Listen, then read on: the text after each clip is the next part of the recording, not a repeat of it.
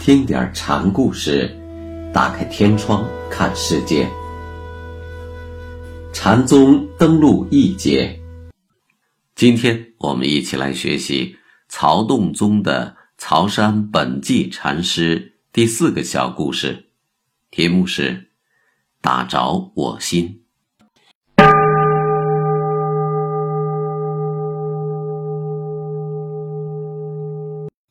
有僧问曹山：“五味对宾时怎么样？”意思，禅师如何用五味法接引学人？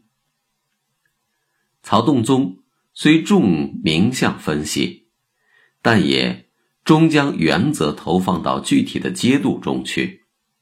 至于宋以后的曹洞禅僧，行修莫照禅，已经走入末流了。你现在是哪个位？曹山反问。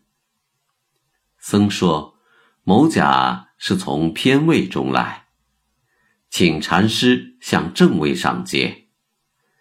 是由偏即正，舍事入理即偏中正，不接。”曹山说：“为什么不接？”僧问：“怕你。”又落到偏位中去。曹山说：“偏正关系重在回护，偏正如轮盘回转，心中存着一正时，其实早已是偏了。”曹山曾做过自禁忌对偏正关系以及对学人在这问题上的偏见做了说明和警示。记子说：“莫行心处路。”不挂本来衣，何须正嫩嘛？切记未生时。用一个能照的心看住心中妄念，以心观心，这就是心处路。这是看静住空，不是最高明的禅法。本来一，本来面目清净。如果你想守着这个清净圆明时，就不清明了。何须正嫩嘛？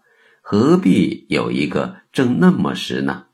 正那么，也就是行心路，挂本来一，切记未生时，一念未生其时，最关键是叫它动起来呢，还是把它看住？这里有禅宗的大问题。据六祖的看法，当余念无念，余相无相，动静由他去。六祖原意，曹山现在只有用禁忌来正面提接了。然后曹山又问僧：“我不接你，是对宾是不对宾？”早就对宾了。僧人答道：“接与不接都有主宾存在，这不在接与不接。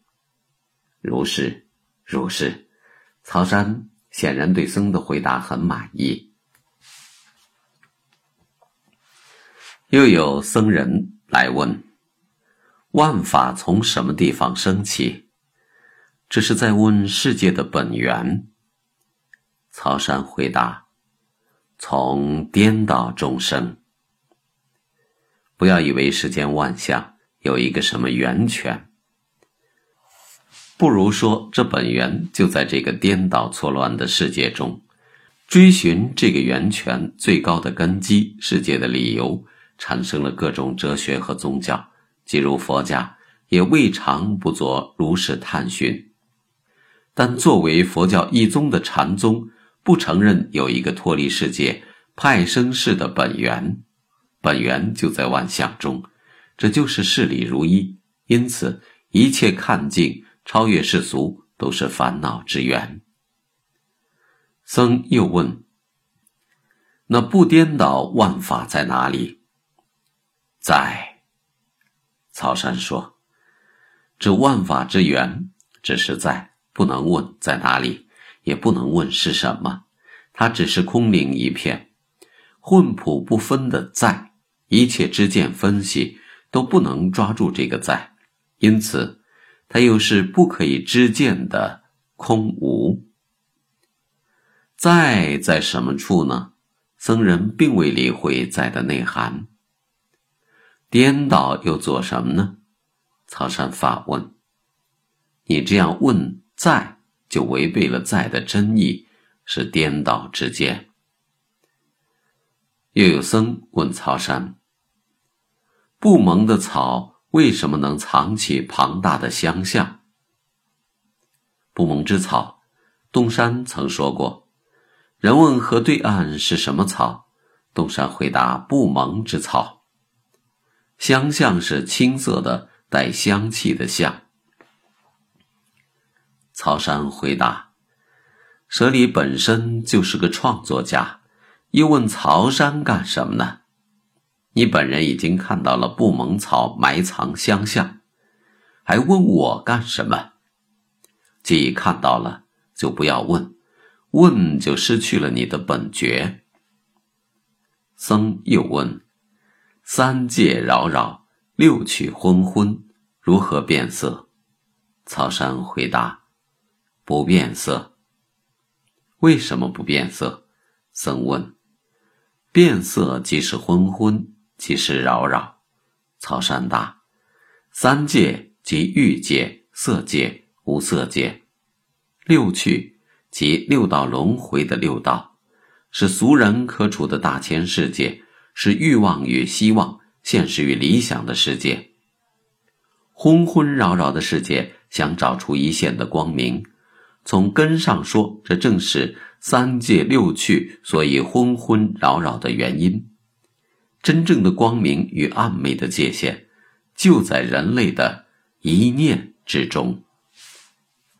曹山闻打钟声，他痛楚的喊道：“哎呦，哎呦！”僧人奇怪，就问和尚喊什么？打着我心了。曹山回答：“不敢说。”曹山禅师在闻听到钟声时，他的心产生了生理上的痛楚，但哀要声中却有禅师以敏感的心灵感受世界时所显示的与万物一体。我们说过，禅宗的最高旨趣在于取消物我的对立，取消以我观物意象的维度，而达到物我如一的。以物观物。曹山的“哎呦”被后代的五祖戒禅师说成是做贼心虚，调侃中却道出了曹山与万物的无限贴近，以及由此生发的心地的灵通。因此，“哎呦”声中透发出的是禅师比诗人更敏感的心灵的情感。无心人有真心。无情人有真情，这就是入禅人的内心丰富世界。